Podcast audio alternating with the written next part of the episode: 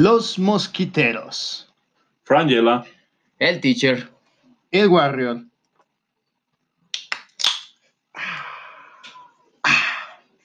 Bien, iniciemos con este tema. El tema del día de hoy, algo abismal, algo grandísimo, algo que parece que no tiene límites. La pendejez humana. Entonces, eh, vamos a enfocarla a la pendejez del mexicano. Este, vamos a ser un poquito más locales y lo vamos a hablar también respecto a cómo abordamos algunas problemáticas y cómo nos gusta huirle a las responsabilidades y ya cuando le tenemos que entrar, cómo culpamos a alguien más. Entonces, eh, en este caso, lo vamos a orientar también pues a la pandemia, que pues es un tema que está muy en boga y que parece que no se va a acabar por lo mismo, por la pendejez humana. Entonces, chicos, bienvenidos. ¿Cómo están? ¿Qué piensan? ¿Qué tal? Eh, un saludo a todos nuevamente aquí con este gran podcast, un tema, como dice el Warrior, de pendejez. Yo creo que todo ser humano hemos cometido o hemos hecho una pendejada, vaya la, la palabra, ¿no? Pero entre hoy en día lo que tenemos, pues la pandemia, ¿no? Prácticamente, como dices Warrior, híjole, eh, entre, es un tema que nos trae en boca a todos y es de decir, bueno, es que fulanito me dice, dice una cosa, sutanito dice otra y, se va dando una, una, desencadenante que dices, ¡ay, qué barbaridad, ¿no? Realmente puedo yo decir, no somos los expertos, quizás también somos pendejos, se puede decir, porque a lo mejor sí podemos tocar este tema, pero más que nada este tema va visualizado o visionado al aspecto en el que pues estamos viendo la realidad, ¿no? De, de, la sociedad, de, gobierno, de eh, que todo lo que nos rodea casi prácticamente, ¿no? Hasta, hasta la, la cuestión poblacional y economía. ¿Qué dices tú, Frangela? Pues sí, desgraciadamente la pendejez del ser humano es enorme y la del mexicano yo creo que sobrepasa a veces en muchas ocasiones este, la del promedio mundial. Y justamente eh, vamos a hablar de, pues sí, del, de la pandemia, pero no solamente de la pandemia, sino de lo que ha traído y las reacciones del mexicano, cómo hemos actuado, cómo ha actuado el mexicano promedio eh, ante esta situación, cómo su falta o no sé si su visión corta en muchos momentos eh, le ha permitido creer en ciertas cosas y en, otras cosas, ¿no? Por ejemplo, eh, hablando de la primer pendejez del mexicano, ¿no? Eh, cuando surgió todo esto de la pandemia, todo esto del, virus que, surgió, mucha gente ni siquiera creía en él, ¿no? Mucha gente decía, ay, no, es que esto es invento del gobierno, shalala, o sea, cuando ni siquiera empezó en México, ¿sabes? Empezó en otro país, completamente literal, al otro lado del mundo. Es, este, y se fue propagando por países, por países. Y cuando llega a México, la gente dice, no, es que eso es invento del, del, del, del, gobierno para querer controlarnos porque nos quieren en nuestras casas. Ah, pero pues bien decíamos, ¿no? Este, en otro podcast anterior, no crece en la pandemia, pero sí crecen el chupacabra, sí crecen fantasmas, sí crecen cosas que realmente pues no tienen un sustento científico y pues bueno, creo que desde ahí comienza la pendejez o estupidez del mexicano, ¿no? Sí, pues digo, eh, está de más, pero vamos a tratar de dar una definición de pendejo. Entonces, eh, primeramente, algo muy curioso, ¿no? ¿Qué es pendejo? ¿O qué es un pendejo? un pendejo, no sé si ustedes sabían, pero está la definición también de que es un pelo que nace en las zonas públicas. Entonces, digo, no sé ahí cómo lo empezamos a asociar con otras cosas. Este, pero sí, así como de que, ay, me salió un montón de pendejos, ¿no? Este, pero bueno, coloquialmente o lo que socialmente conocemos como un pendejo, pues es alguien muy torpe, es alguien cobarde, es alguien que hace las cosas incluso sin pensarlo, y pues sí, hablando del mexicano, vamos hablando de uno de nuestros pendejos estrella eh, últimamente. Y pues estoy hablando del presidente, del actual presidente. Bueno, también del anterior. Bueno, y del anterior. Entonces creo que, que, podemos. Vamos a resumir a toda la este, clase política mexicana. Sí, sí, sí. No, hay unos muy buenos hasta eso. Y a los eh, buenos los matan. probablemente. Chin, censura. censura, pero bueno, es. Nunca dijimos nombres. Ok, ok. Para la palabra, güey, que utilizaste. Sí, sí, sí. Bueno, cambiémosla. Bueno, ¿Estabas en qué? Ah, ya lo dijiste. Los borran del mapa. ya nos encuentran. Entonces, este, pues el pendejo mayor, eh, estamos hablando de AMLO. Eh, justamente con esto de la pandemia, pues no sé si recuerden ustedes, hace eh, aproximadamente cuatro meses. Bueno, esto si lo estás escuchando, si nos estás escuchando en julio, ya casi agosto. Entonces, hace cuatro o cinco meses, López Obrador decía, esto no es real, es un invento, nosotros estamos bien. Entonces, el vato jamás puso medidas, jamás cerró eh, las fronteras y pues jamás empezó a motivar a la gente para que se cuidara, ¿no? Entonces, ¿qué es lo que pasó con nosotros los mexicanos? que también ahí le secundamos en la pendejez. No, incluso promovía, salgan de vacaciones, ustedes hagan sus actividades normales. O Abrácense, bésense, no hay bronca. Y él estaba en su este, en sus continuos tours y besando, abrazando a la gente, tocándola, y era como de, güey, ¿por qué te estás exponiendo? Eres el presidente, eres el pendejo mayor, ¿no? ¿Qué van a hacer los demás pendejos sin ti?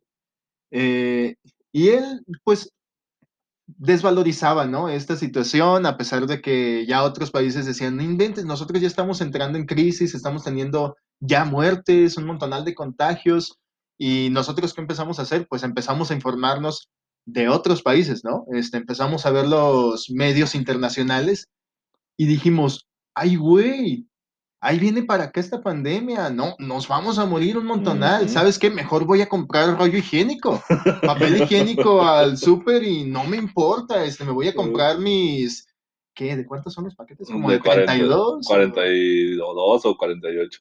Imagínate, 48, si alguien se lleva un paquete, se lleva cuatro paquetes, ¿qué son? Son 192 rollos. No inventes, es decir, ¿en qué momento se lo va a acabar, no? Pero bueno, este... Incluso hubo un meme, ¿no? Que decía cuando, después de que pasó, hay un meme que decía después de la pandemia, que vienen los extraterrestres y decían, ay, mira, los mexicanos les dio coronavirus, pero tenían el culo bien limpio. Se murieron limpios, ¿no? Se murieron limpios no se habrán ido con la conciencia limpia, pero con el culo, ¿qué tal? Entonces, pues, pues sí, ahí empieza, ahora sí que todo el terror, ¿no? Este, compras de pánico, eh, empezamos con la desinformación, etcétera. Pero bueno, primeramente, pues, esta parte, ¿no? López Obrador diciendo no pasa nada, y este, todos acá de nos vamos a morir y comprando y... Y si te fijas, hace, hace poco dijo, ya estamos en, en mala baja, ya estamos casi listos para volver a levantar. Y tú dices, bueno, qué incongruencia, ¿no? Porque dice López Gatel que apenas estamos, bueno, López Gatel desde abril está diciendo que estamos en el pico, en el pico y en ah, el pico. Por cierto, si tú estás, no sé, desde hace unos cuantos meses viviendo debajo de una piedra, pues López Gatel es el subsecretario de salud. Recuerda que nos escuchan de Irlanda y de Estados Unidos. Ajá, bueno, sí, ese es pues nuestro secretario, es nuestro secretario de salud y dice, no, sí, y luego después comenta, ¿no? Apenas está empezando y el mero pico, este, estamos en el mero pico y la, la segunda oleada se viene en octubre. Pero López Obrador dice, bueno, no, ya estamos en levantamiento, se está estabilizando la economía, en este caso economía, cuando pues, realmente ves a la población en crisis. O sea, realmente es un pendejismo, aún sigue siendo un pendejismo. No, la otra vez veía una nota de que López Obrador ya ha anunciado cuatro veces que ya estamos finalizando. Exacto. Así esto ya va a la baja, y en otra ocasión ya se aplanó la curva, en otra ocasión ya vamos a salir, y en otra, no, ¿saben qué? Los mexicanos nos organizamos súper bien y ya está todo súper bien. Y luego, Warrior, fíjate, o sea, es algo tan, chistoso que, en sus conferencias matutinas de las 6 de la mañana dice esto y López Gatel está ahí, nuestro secretario de salud, subsecretario de salud, está ahí. Y en sus conferencias de las 7 de la noche dice todo, ¿no? Apenas estamos en esto, los hospitales están en tanto porcentaje, el virus está en tanto, la población está en tanto esto, los estados estamos en este color, y dices, mi mente, o sea, o sea, lo que dijo en la mañana, pues qué onda, ¿no? Sí, contradice, ¿no? Exactamente, entonces dices, pues es el presidente y luego tienes al, al subsecretario de salud, que es un epidemiólogo con maestría, y entonces, ¿qué onda, no? Te estás burlando en su cara, ¿quién es más pendejo? no, y aparte, o sea, hablando de pendejos de López Gatel en este sentido, eh, también, o sea, no sé si, yo me imagino, no quiero especular cosas, pues, pero al principio también decía, es que el uso del cubrebocas es innecesario, es que no se tiene por qué usar a las dos semanas o menos de, no, a la semana, que fue así de, tenemos que usar el cubrebocas porque es de suma importancia para poder prevenir esta pandemia. Que no, o sea, él mismo se contradice. de hecho, ahí va, ahí va la cosa, porque obviamente eh, estamos... ¿Y ¿Cómo se contagia? Así. Achú, achú. ah, es como cuando le preguntaron de, oye, ¿qué va a pasar con las lluvias? Este, ¿qué, ¿Qué recomienda para cuidarnos de las lluvias? Y López Gatel así como de, no mames, ¿me estás preguntando eso? Y le dice a un reportero. un paraguas. Bueno, no se lo dijo, lo pensó, ¿no? y le dijo, pues usas un paraguas, ¿no? Te cuidas. No, y ya, ya donde quiera están usando de, quédate en casa, quédate en casa. Y al final de cuentas, dices, ok, tú eres el mero chido que estás poniendo ahí, queriendo poner el ejemplo a los demás estados, pero el tuyo no tienes ni siquiera un control. Exacto. o sea, prácticamente. Sí, y no, de esto del cubrebocas, aquí sí haciendo un énfasis porque eh, López Gatel, eh, al igual que la OMS, decían, ¿sabes qué? El cubrebocas no sirve de nada.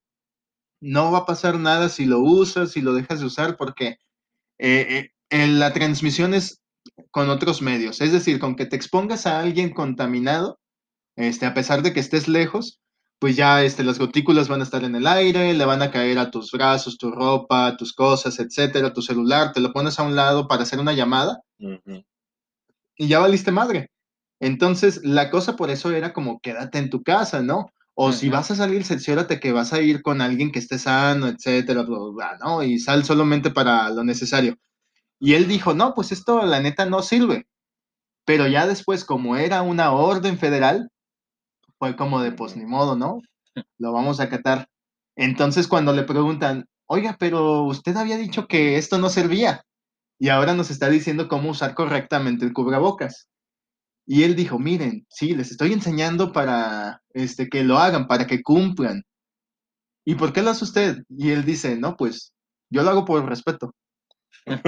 Así, así lo cerró y de repente se pone el cubrebocas y dice, ¿Alguien más? Otra pregunta. Pues sí. Es decir, eh, lo que él está diciendo es como de la neta, yo sé que esto no funciona o yo sigo en mi postura de no creo, pero pues el pendejo mayor ya dijo que sí. Ya dijo que todos tenemos que usar el cubrebocas y no, no podemos andar en la calle. Exacto. Entonces fue como de, pues yo lo hago por respeto. sí, realmente, eh, por eso lo decía, o sea, en, en ese sentido no supe yo realmente por qué lo hizo ese comentario primero de no sirve para nada y luego sí, úsalo y se pone de tal manera y chalala. Sí, y fue por eso. Yo no sabía, fíjate, esa información, pendejo yo. este, pero, eh, pues sí, o sea, a final de cuentas, eh, todas estas contradicciones, por ejemplo, y no solamente de desde el Estado, desde lo federal, ¿no? Que el presidente del pendejo mayor, luego López Gatel, este, todos los subsecretarios que existen y hay, no sé qué, sino también el pleito que existe entre los estados, ¿no? Por ejemplo, eh, Guanajuato, Colima, Jalisco, que ahorita traen pleito casado con lo federal. Este, por ejemplo, aquí en lo local, eh, me acuerdo que también al, principio se utilizó una, una, estrategia, por así decirlo, en la que nosotros no vamos a seguir las indicaciones de nuestro presidente. Ah, que no íbamos a seguir el semáforo, ¿no? Los, federales. ¿Qué? Los semáforos federales. aquí, aquí prácticamente hicieron, hicieron cada quien el suyo, la fase cero. No, no, antes de esto, güey. Cuando empezó todo esto, que ya es que eh, tu presidente decía, no, este, estamos bien y no sé qué, y luego empezó medio a las cosas medio escabrosas, y, bueno, sí está, pero pues podemos salir, no pasa nada, esto, lo otro. Nuestro gobernador, eh, de alguna u otra manera, dijo, no, no vamos a seguir las indicaciones de este pendejo, porque pues nosotros tenemos nuestros propios estudios, ¿no? Y estamos viendo que esto sí se viene fuerte. ¿Y qué hicieron? Encerraron literalmente a todo el estado, ¿no? De que no pueden salir, no pueden hacer actividades, esto, lo otro, de una manera, si tú quieres arbitrar y todo lo que tú quieras, pero cerraron.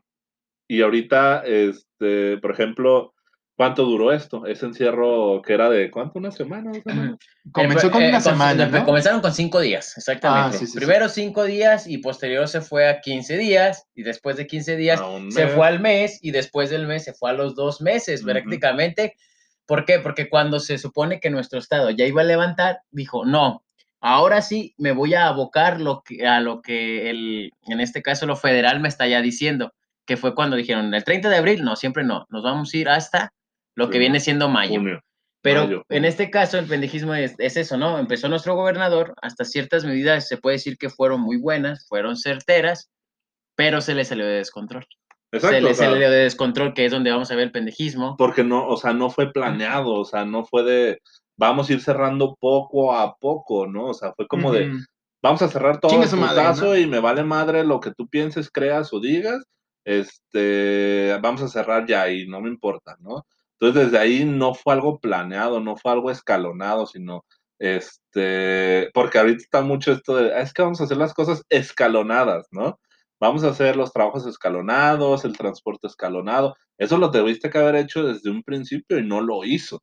O sea, aquí vemos otra vez la pendejez del ser humano y del jalisciense, vamos, más local, este, el hacer las cosas al aventón, chino su madre, me dijeron que esto puede ser peligroso, yo cierro todo, pero sin medir la economía, sin medir este, eh, en general, ¿no? Incluso la delincuencia se ha disparado, se ha disparado aquí en Jalisco de manera exorbitante, o sea, por esta misma situación, porque se cerraron tantos empleos que la gente se quedó sin dinero y dice, pues, ¿de dónde consigo? Sí, vamos pues, delimitando, entonces, En, la, en, la, parte de gobierno, o sea, como dice Frangela, es, en el caso de nuestro estado, fue, fue arbitrario tenemos que hacerlo así y, en a cuestión federal fue como siento y de hecho ah, lo han visto, ¿no? Que, que ciertos diputados quieren demandar a López Gatel porque no fue certero a la hora de las decisiones, que solamente estuvo dando datos ahí al aire, al aire, y, y, que todo lo que ahorita está de resultados positivos y fallecidos, pues prácticamente le están culpando a él por no haber hecho un buen manejo de, este, de esta pero ese no es el tema, porque él había dado el semáforo, y él dijo, no, pues ahorita está en amarillo Jalisco, ¿no? Por ejemplo, eh, hace, sí, como cuatro o cinco meses. Entonces, él dice, pues vámonos apegando a este semáforo, ya cuando llegue a rojo, ahora sí cierras todo. Y Alfaro dijo, no, yo soy más cabrón. Entonces lo voy a cerrar de una vez por mis huevos, ¿Sí? porque yo sé más, porque estos son más pendejos que yo. Entonces, según su creencia. Y López Gatel me acuerdo que en una de sus primeras conferencias, cuando mencionó Jalisco, dijo, es que ellos, Jalisco, van a alcanzar el pico mayor ya más o menos en junio, julio. Entonces ahorita pues tomen prevenciones nada más. Este, estamos en semáforo amarillo.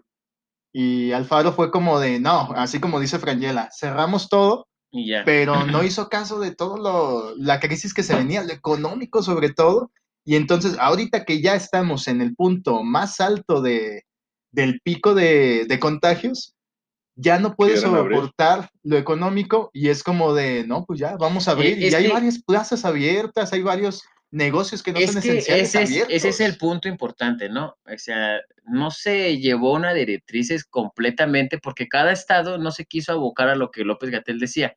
¿Por qué? Porque fue muy criticado López Gatel en este caso decirle, es que tú, tus picos están desde a mediados de abril y ya dices, no, ahora sí el pico tal, entonces por eso fue muy criticado y cada estado pues decidió hacer lo suyo, en este caso, y, y, algunos gobernantes se fueron muy dirigidos a lo que hizo Alfaro, pero efectivamente, ahora vamos a ver este, ¿qué, qué les parece? Abordamos el tema donde dices, ya hicieron su pendejada, ahora, ¿qué pasó con la economía? Jalisco, tal cual, ¿no? ¿Qué pasó? Alfaro llegó, arbitrario Serra, me vale queso y la chingada, yo soy el, gobernador y hasta te voy a multar si no usas el cubrebocas. Y era 800 pesos la multa cuando ya a lo mejor esa persona ni trabajo tenía. Entonces empezó, empezó así y dijo, lógico, ¿no? Muchos al principio, muchos empresarios o eh, todo, todo lo que es el medio comercial dijeron, va, me pongo tus 15 días, primero mis 5 días, ¿no? Dijo, va, 5 días, yo sustento, todos trabajadores, vamos a hacer trabajo en casa, etc, etc, etc. Algunos comerciantes dijeron, va, juega, tengo mi dinerito y medio que todavía puedo sobrevivir. Después de 5 días, toma, 15 días más. Y después un mes. Y nada más dice, ok, ¿sabes qué? Vamos a usar nada más todo lo que viene siendo para los alimentos, ¿no? Y lo malo es que dice, se está cayendo la economía y los, alimentos, los alimentos esenciales se subieron de precio, diciendo, algunos, pues los, la escasez, ¿no? Y la otra, pues simplemente es, sigo aprovechando. Y un ejemplo, ¿no? Muy, muy sencillo que se me hace muy chistoso. Este, anteriormente cuando se, la cerveza se vendía muy cara, ¿no? Hasta una lata te salía 20 pesos, de 10 pesos a 20 pesos. Y una caguama 60 pesos. Entonces, fíjate, las que son las cosas. Hoy en día, eh, me dice mi padre, ¿no? Cuando una vez lo saludé, me dice, fíjate que acá en la colonia en la que estoy, y no voy a decir la colonia, acá en la colonia que estoy, a estas fechas, aún todavía siguen vendiendo la, la cerveza cara. O sea, es gente que es abusiva. Pero, y, y, ante la crisis o ante la, la, necesidad de querer a lo mejor tomarte una cerveza, dice, ¿la compras o la compras, compa? Así de sencillo. Entonces, en economía, ¿cómo pueden ustedes describir toda esta situación? Que yo sé que está bien caída, pero ahí, ¿qué manejo ha habido? Porque yo escucho a nuestro gobernador que millones y millones y millones y hasta Jalisco sin hambre, pero las despensas están pinches, algunas bien caducadas. Sí, están por caducar. Poniendo en contexto, este, de eso de, que mencion de lo que mencionas, digo, para las personas que no conocen el caso, eh, en Jalisco se abrieron algunos programas de apoyo, este, sobre todo a las personas que no tenían un sustento formal, que no estaban registrados ante el IMSS, ante el Instituto Mexicano de Seguro Social, y este, pues que no tenían un sueldo seguro, es decir, que no podían trabajar desde casa. Entonces, eh, pues sí, justamente lo que dices, eh, él decía, no, pues invertimos tantos millones en estos programas eh, para los empresarios, ¿no? Porque los empresarios necesitan apoyarse para mantener los sueldos de sus empleados, etcétera, ¿no? Yo de, viva voz, de algunos amigos que, que, han emprendido, este, que tienen sus negocios, decían, oye, mira, yo soy esencial, yo vendo alimentos. Y ah. este, yo solicité este, mi apoyo y toda la onda, y me dice, ¿sabes qué? No me lo dieron. No me lo dieron y yo estoy sacando de mi dinero, de mis ahorros, de donde sea, de préstamos, para poder darle un sueldo a mis empleados, porque no los quiero dejar abajo, porque sé que se siente feo y porque sé que tienen familia, etcétera. Y la cosa es que luego me dice, pero ¿sabes cuál es el apoyo? Ya luego me di cuenta con otros amigos empresarios, me decía este compa, que les, les están dando 8 mil pesos. Y es como de, ok, 8 mil pesos para una pequeña empresa, ¿no? Entonces, una pequeña empresa de, digamos, 5 o 6 empleados, le vas a repartir 8 mil pesos y, y el gobierno dice, ya, ya, listo, ya tenemos todo cubierto. No pues, pues, pues, algo muy chistoso, ¿no? Cuando yo vi, este, cuando fueron que el uso, el uso obligatorio de cubrebocas, yo vi cuando dice Alfaro, dice, tantos millones se, se invirtieron en cubrebocas para regalarla a la población un pinche día o dos nada más duraste regalando y en ciertos sitios y unos cubrebocas para la jodida. Exacto. Y desechables. Ah, y, y ajá, y cubrebocas que eran de dos horas que, de su uso, tres horas máximo, y nada más en ciertos puntos de la ciudad. Y ya me estás diciendo que millones, cabrón. Dices, ¿de dónde? Y hay algo que me llamó mucho la atención en esa parte, en la visita que tuvo Ámalo con, si no se lo vieron, que aquí en Jalisco, la reportera, ¿no? Que le dice, señor gobernador, le recordamos que usted había dicho que no iba a endeudar a Jalisco. Sin embargo, tanto ya endeudó, pidió otro segundo y está en trámite el tercer, la tercera deuda de tantos millones. Usted dice que fue eh, repartido a estos programas tantos millones, pero la pregunta es entonces, ¿cómo va a dejar a Jalisco? ¿Cómo va a recuperar? Y él empezó, ¿no? Pues los números. Y otra cosa chistosa, todos con cubrebocas, menos López ¿o no? ¿Se fijaron eso? Sí. ¿Sí lo denotaron? Sí, pues ahí vemos otra vez, ¿no? El pendejes, el pendejo mayor, pues. A mí no me afecta. Y aparte, o sea, siendo una. Es población de riesgo nuestro presidente. sí, he dicho. Es una persona adulta mayor. Este, está en riesgo y valiéndole madre la vida. O sea, incluso, por ejemplo, yo me acuerdo, cuando empezó todo esto de que se tiene que usar el gel antibacterial, se tiene que usar el cubrebocas, en una de sus eh, mañaneras estaba uno de los chicos este, poniéndole gel antibacterial a todos los que pasaban. Y recuerdo perfectamente que incluso salió en las noticias y fue muy sonado esa, esa situación, que estaba el chico, le iba a poner gel antibacterial al presidente y el presidente volteó a verlo hasta con feo, feo y le quitó, o sea, lo quitó así como de quítate tú, o sea, a mí eso no me afecta. O sea, desde ahí ves la pendejez, ¿no? Y, y realmente, pues nuestros gobernadores, digo, han hecho las cosas mal, pero creo que la sociedad, al principio, actuamos bien, ¿no? Creo que respetamos hasta cierto punto este, el hecho de que pues, mantuviéramos la sana distancia, que algunos no fuéramos a trabajar, que este, no salieras a, plazas, a la calle en general, ¿no? Mucha gente lo respetó las primeras, todavía el primer mes, mes y medio. No, yo creo que las primeras tres semanas, porque yo manejaba la ciudad y era feliz. Sí, yo recuerdo también, o sea, que las primeras dos, tres semanas que yo tenía que salir a trabajar, este, pues el tráfico súper ligero, casi no había carros, etcétera, etcétera, no veías gente en las calles, etcétera, etcétera. Y yo sí diría que todavía un mes, mes y cachito desde que empezó. Es que él cerró, él cerró el 18 de marzo prácticamente aquí la situación en Jalisco. Eh, decretó el 18 de marzo los primeros cinco días. Ponle que más o menos a principios de junio, más o menos fue cuando ya la gente se empezó a volver loca de que no tenía dinero, de que este, tenía que salir a trabajar, etcétera, etcétera, y empezó a... Yo, yo empecé a ver eso, yo empecé a ver eso, Frangela, a partir del 15 de mayo. ¿Por qué? Porque el 15 de mayo dijo, ya vamos a empezar con la fase cero. Exacto. Y después empezó a, a, retroceder en sus propias decisiones, y no, bueno, vamos a empezar con estas primeras.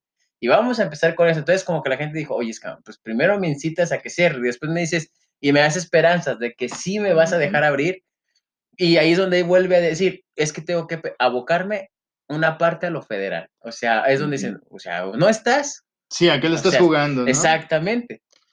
Sí, digo, evidentemente, como vuelvo a repetir, o sea, el, el, gobierno a lo mejor ha hecho las cosas mal o no las ha hecho de la manera adecuada, pero también el pueblo después de esa fecha, 15 o mayo, junio, etcétera, etcétera, eh, también empezamos a actuar de una manera muy, pero muy, muy estúpida.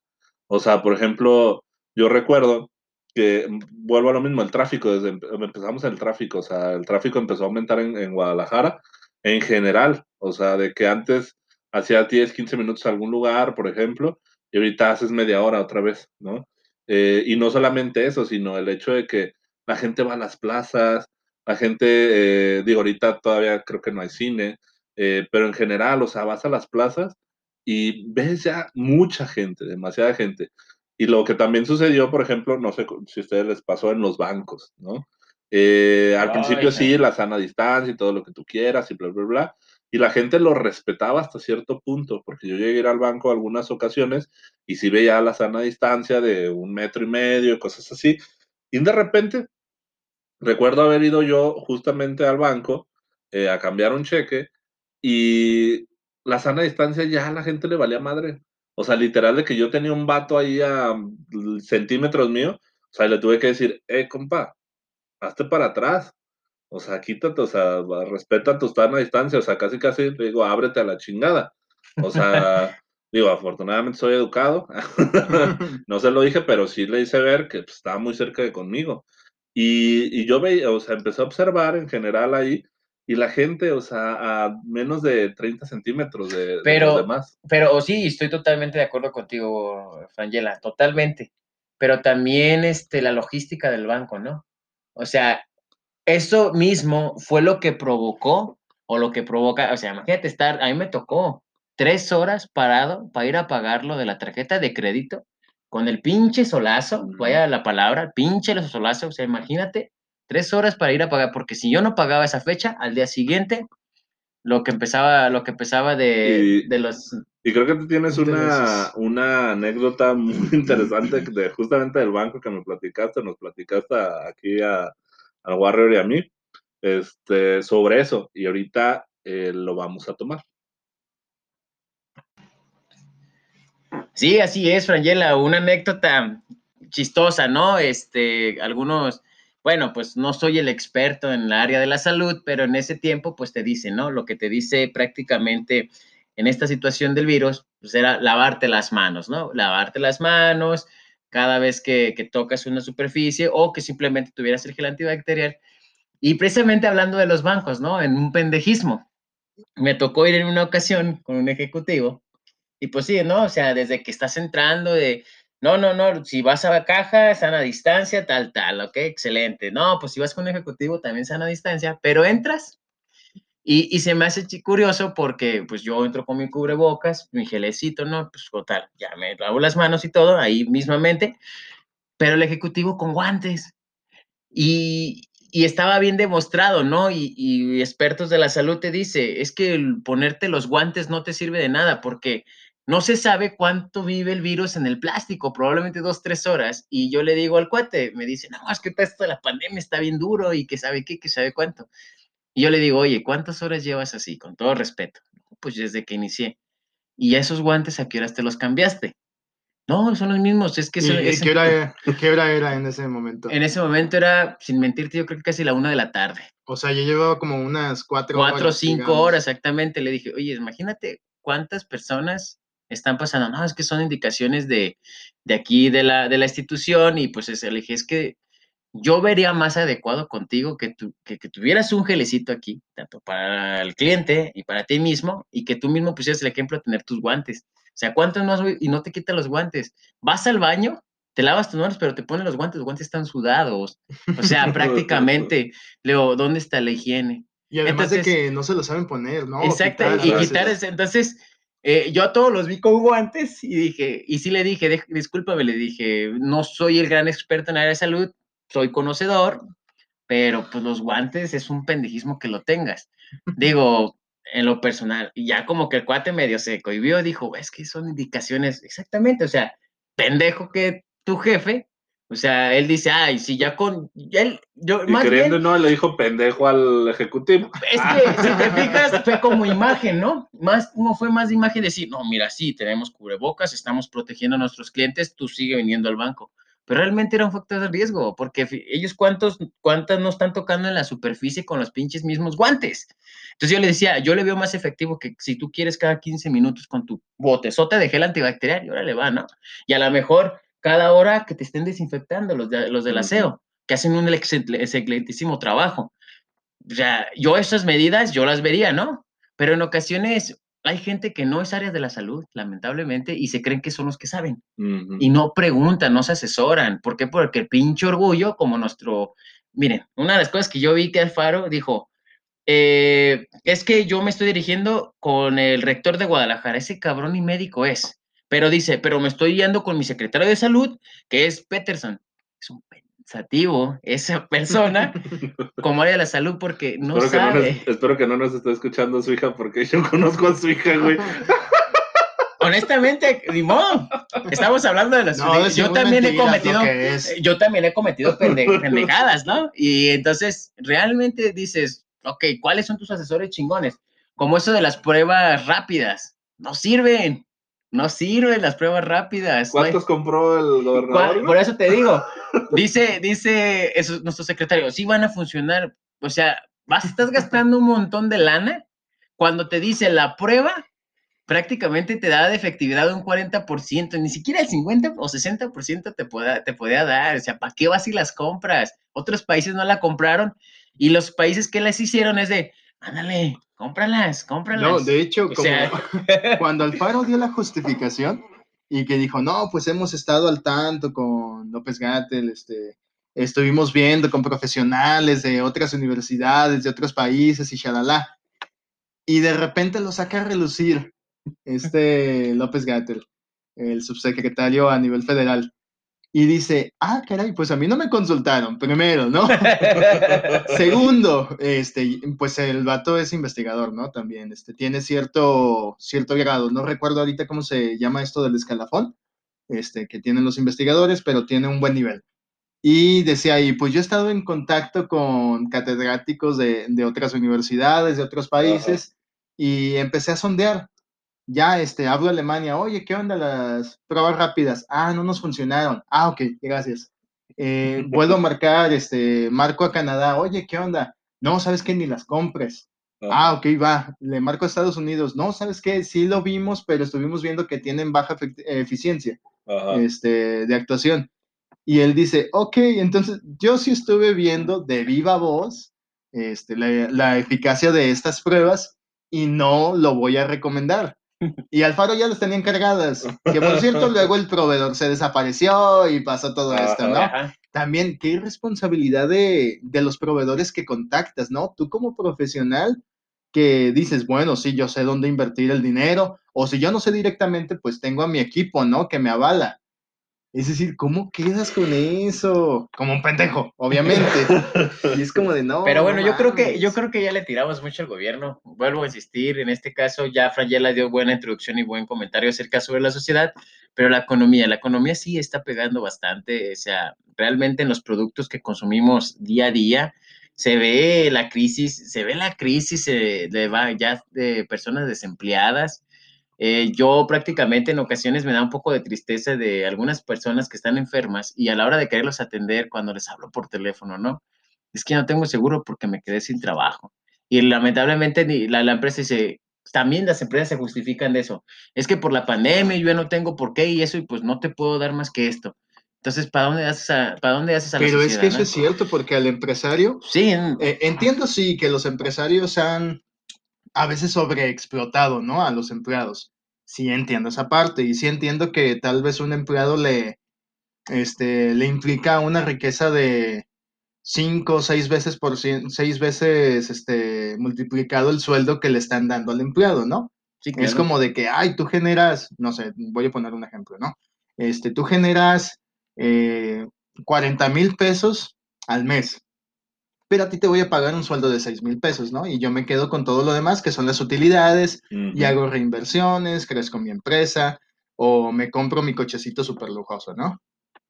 Eh, sí entiendo esa parte, pero también entiendo la parte en la que los empresarios pidieron apoyo al gobierno. Sí, esa parte sí.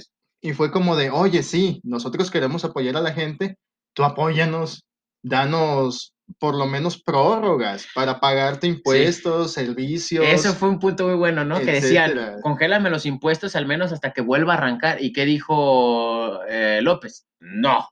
Los tienes que pagar. tienen lana, ellos sabrán cómo hacerle. Pero lo que no están sabiendo es que los empresarios activan muchísimos sectores sociales.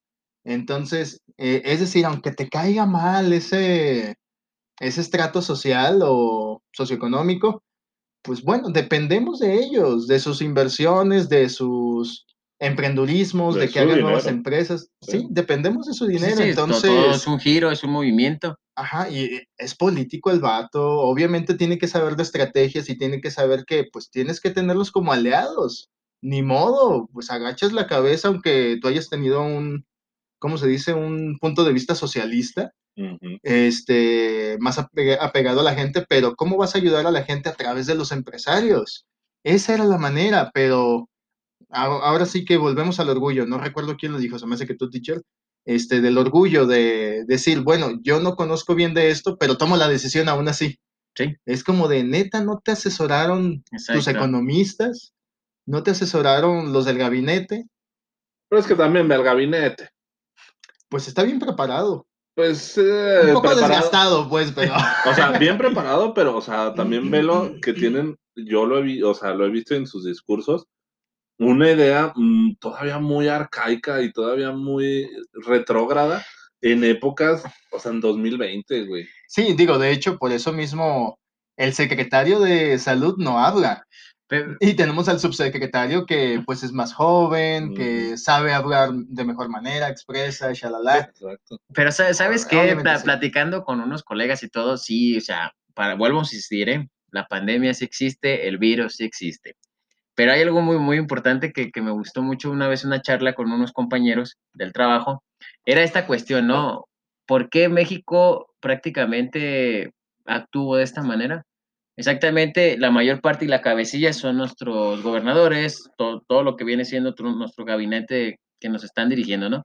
Tan solo ellos siempre, siempre vieron, no tanto por la sociedad, vieron por sus bolsillos, por su lana, por estarla reservando. ¿Por qué?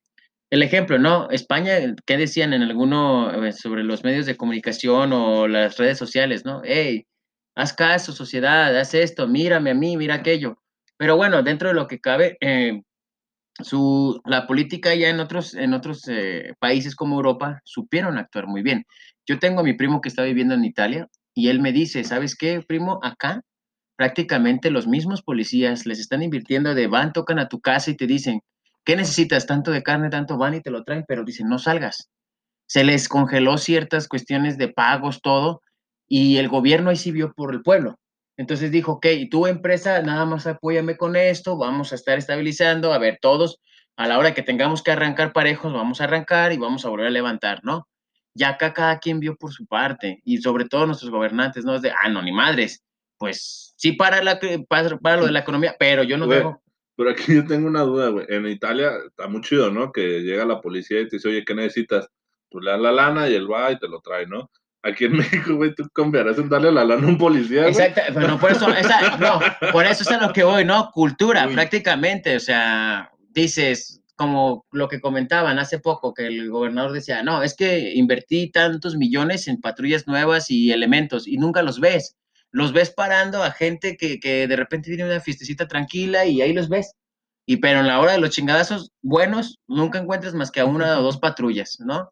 Pero para querer abrir tráfico son buenísimos los cabrones porque no quieren hacer fila. O sea, desde ahí es cultura.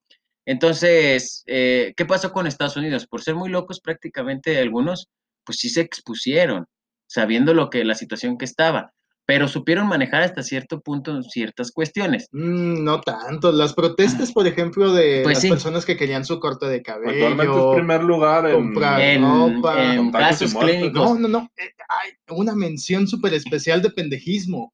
Cuando Trump eh, dijo que se inyectaran no sé qué cosas, este, que, o que bebieran ah, este, desinfectantes. Ya, y, y le dijeron, ¿Y usted ya lo hizo? No, ¿cómo crees? y, lo peor de todo es que hubo gente que lo hizo y tuvo intoxicaciones por este tipo de productos y era como de no le hagan caso al presidente. es decir, el mismo caso que estuvo aquí, ¿no? Y la cuestión de cultura y que lo conecto con la economía, la cuestión de cultura social. Pues sí es cierto, el mexicano no tiene la cultura de ahorrar.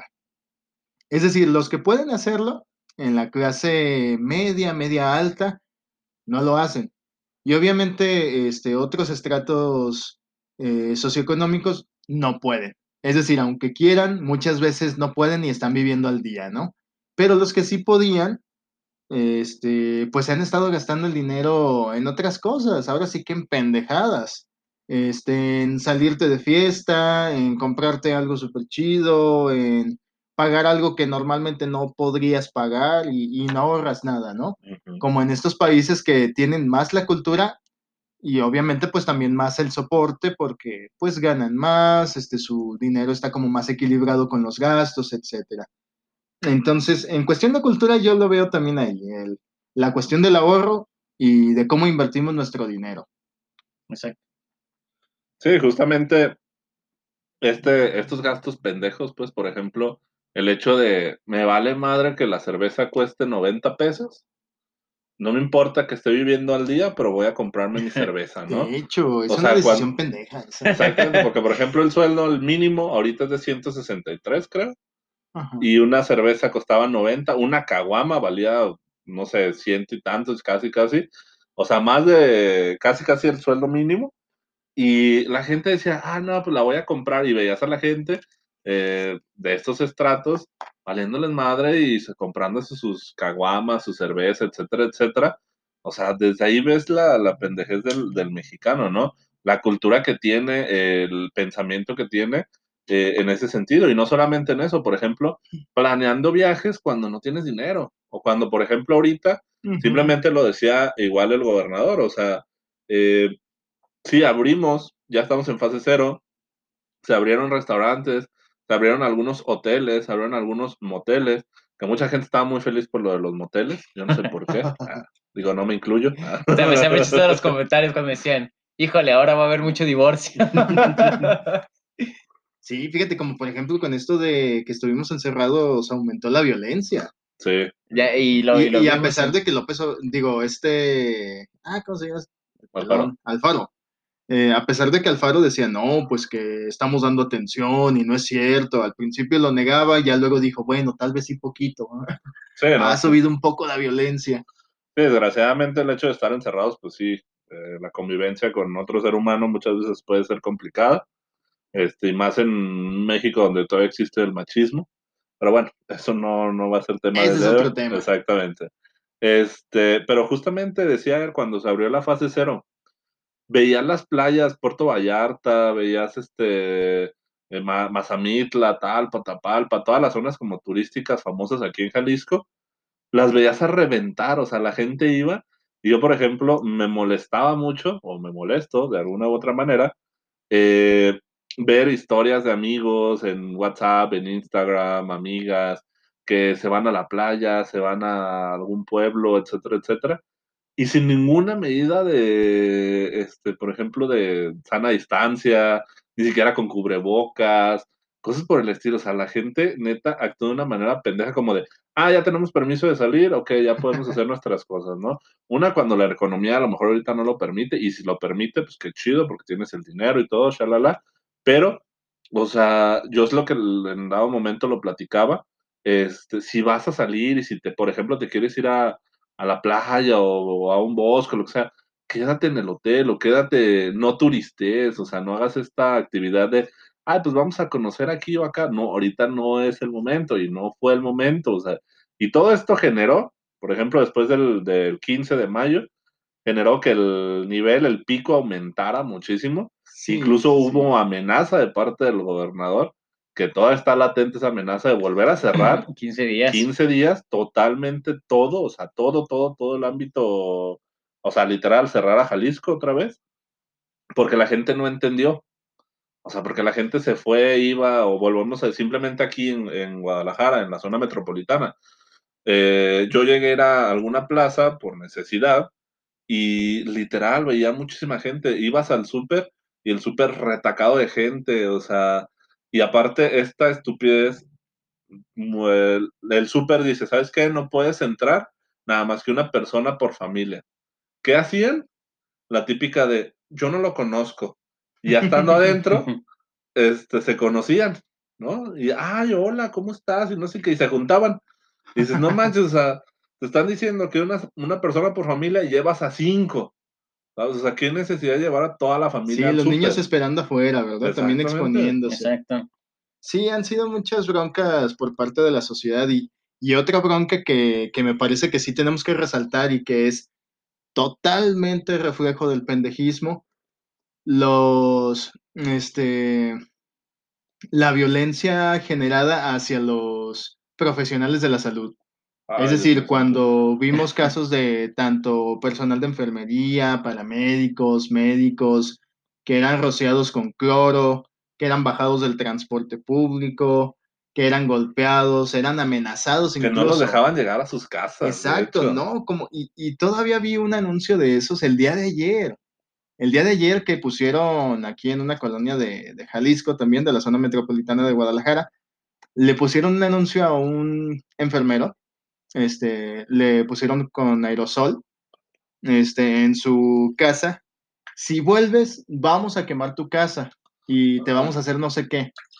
Y es como de, no mames. Es decir, eh, los profesionales de la salud son en los que más tenemos que confiar en este momento, son con los que más nos tenemos que apoyar y también porque pues es parte de su chamba exponerse, no es como que ellos lo quieran hacer y obviamente toman las medidas y tú los agredes, los golpeas, los sobajas, Exacto. entonces, ¿qué clase de cultura tenemos, no? Este, que golpea, ahora sí que metafóricamente o incluso literalmente al profesional de la salud, pero le aplaude la cerveza cuando llega. Ah, sí. Ay, Hasta le hacen caravanas, abren paso. No le abren a paso a una patrulla, Sí. a una patrulla una ambulancia, pero me acuerdo que hubo videos donde la gente hacía caravanas, se abría el paso para que llegara la cerveza más rápido al Oxxo, al expendio de cerveza. hasta no. ayudaban a bajar cajas, como si fuera ayuda humanitaria, es como de no manches. Justamente, eh, hablando del tema de la gente del, del personal de salud, hay una, una, una amiga eh, subió, subió una historia eh, platicando su, su, historia, tal cual. Ella no se, ella se dedica al área de la salud, pero al, al área de la salud animal, ¿no? O sea, los perritos, o sea, es, es veterinaria, es este médico veterinaria. Y ella eh, le tocaba la guardia en la noche y dice que ella llegó al Starbucks eh, a comprar su café pues, para poder aguantar la guardia y no sé qué, bla, bla, bla. Y platica ella que estaban dos señoras, así de que platicando en la barra, eh, tomándose su café sin cubrebocas, sin sana distancia, chalala, ¿no?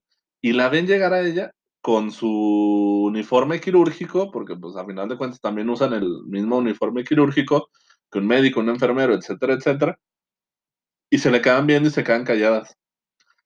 Y dice que ella volteó así a verlas de, ¿qué te pasa? O sea, ¿por qué me volteas a ver así? Y que le la empezaron a voltear a feo y que le empezaron a decir de que salte tú, ¿qué haces aquí? Que no sé qué, nos vas a infectar. Y, y dices, no manches, o sea, ¿Qué, están tomando las medidas. Exactamente, y ella, que, ella sí le dijo, a ver señora, ¿y usted que ni siquiera trae cubrebocas, ni siquiera trae su no, no tiene sana distancia, o sea, de que, o sea, me está diciendo a mí esto cuando usted no está respetando y aparte está en la calle cuando tendrá que estar en su casa, señora, o sea, yo sí tengo que salir porque yo soy esencial, porque al final de cuentas, aunque no sea médico, pues tiene, tengo que salvar vidas, al final de cuentas, ¿no? O sea, tengo que tratar a los animales, bla, bla, bla, y se cayó. y una más, ni una más. Ni una más. este, y pues, por ejemplo, vemos desde ahí, ¿no? Y justamente, y días antes, había pasado que aquí en Guadalajara, aquí en Jalisco, le habían derramado café a una enfermera, que le habían quemado la cara, los, las manos, mm. este, por esa situación, porque la habían visto que estaba en la calle, pues tenía que salir a trabajar, a cuidar a pacientes con o sin COVID o lo que sea, este, y la agredían, o sea, neta se me hace una estupidez cuando en otros países eh, ves videos que les aplauden cuando salen de sus casas a trabajar, cuando llegan. Cuando salen de su turno. Exactamente, o sea, gracias, les agradecen y todo. Y aquí en México, no, aquí en México es que tú me vas a traer el virus. Por ejemplo, hubo un, un caso que recuerdo que tú me platicabas, Warrior, o nos platicabas en general, este, de un hospital en no me acuerdo qué estado, que decían, si llega un paciente de COVID, los vamos a matar y en vamos Michoacán. a quemar, en Michoacán, vamos a quemar el hospital y no sé qué, bla, bla, bla, y los médicos no queremos que salgan y que no sé qué, y esto, lo otro, bla, bla, bla. ¿Y qué fue lo que resultó al final? Sí, el líder del movimiento de este en contra de, de la atención a los pacientes de COVID murió exactamente por COVID. Se contagió, le dieron la atención, eso pero... Fue karma. O Dharma, no sí, sé. No, no sí, la, la, neta se le devolvió muy feo. y pues sí, que qué mal que estemos tratando así al sector salud, a todos los profesionales de, del sector salud.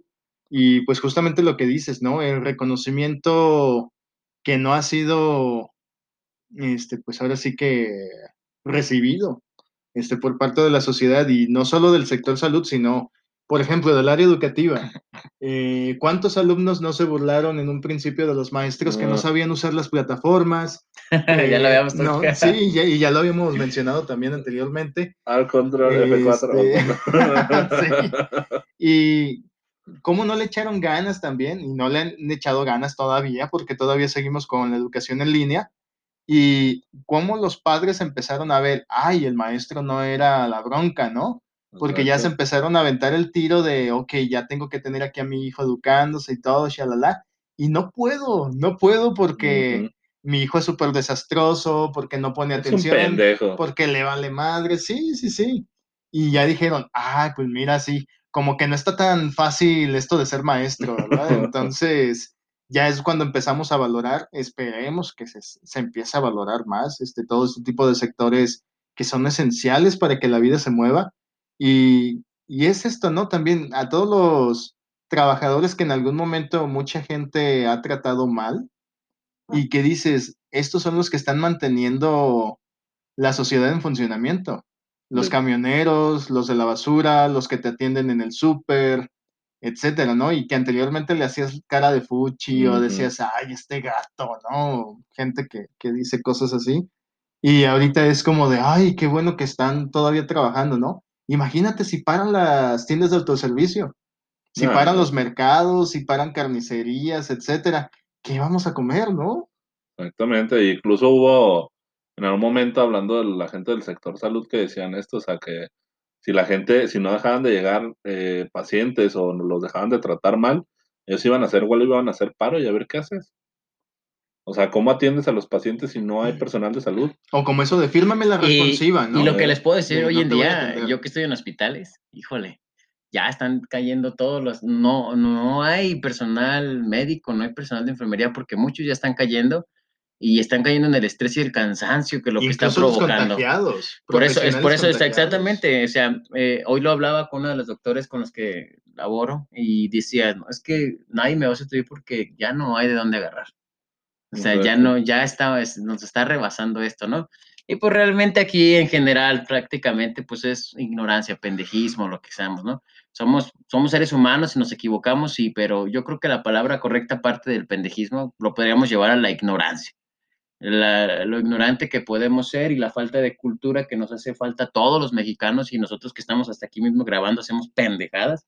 Entonces, Sí, pero pues es que la ignorancia es una cosa, ya si te quedas con esa ignorancia, si Pues no te buscas lleva más, al pendejismo. lleva- llegamos al pendejismo. al pendejismo, exactamente. Entonces, este, yo creo que pues no estamos exentos todos de, de este tipo de situaciones, pero yo creo que pues lo único que nos puede nutrir es sabernos informar, saber leer para poder saber actuar, ¿no? Y, y que muchos de los que podamos transmitir esta información, pues podamos hacer esta pequeña diferencia. Es uno de mis puntos de vista que lo veo relevante. Entonces, no sé ustedes qué opinen, Frangela, Warrior. Ah, pues ya como este recomendación para cerrar todo este podcast, pues más que nada, mijo no, o mija, no sea pendejo. neta. o sea, ¡Aplíquese! aplíquese, no, sí, de verdad, o sea, para cerrar ya esto, ya sé que estamos desesperados, todo el mundo estamos desesperados. Ya quisiera yo estar en la playa, ya quisiera yo estar de vacaciones a gusto, pero entiendo que no se puede ahorita. Entonces, eh, trata de no cometer los errores que mucha gente ha cometido. eh, tratemos de, de buscar eh, mejorar esta situación y que el mexicano no sea reconocido por el pendejo. Eso es lo importante. Sí, así es, y pues tú que nos escuchas en otros países también, eh, pues apégate a las normas, ¿no? Eh, obviamente si ves que, por ejemplo, tu presidente dice una pendejada como, como esta de Trump, pues también infórmate, ¿no? Este, no tomes la información tan literal. Eh, pues sí, nos escuchan en Estados Unidos, sobre todo en Florida, en Washington, y no me acuerdo en qué otro Ohio. Ohio, ajá, Ohio. Ohio, este y en otra en otra ciudad también, este, bueno, son los lugares donde Wisconsin, o algo así, ¿no? no recuerdo, son los lugares en los que más hay este contaminados, eh, son focos rojos, entonces si nos estás escuchando, lo más seguro que es porque te quieres informar, porque estás en casa, pues ahora sí que contemplando toda esta situación, así que síguelo haciendo cuídate, quédate en casa en la medida de lo que sea posible y escucha podcast, ¿por qué no? Así es, prácticamente eh, podemos todos poner nuestro granito de arena y uniéndonos, sé que vamos a salir adelante, pero pues siempre y cuando no, hay que simplemente informarnos, estar al día con, con la, info- con la información a- adecuada y pues darle, darle para adelante, de algo tarde que temprano, yo sé que la desesperación, pero bueno, ante la tormenta tiene que venir la calma. Y esto fue Los Mosquiteros. Hasta la vista. Hasta luego. Bye.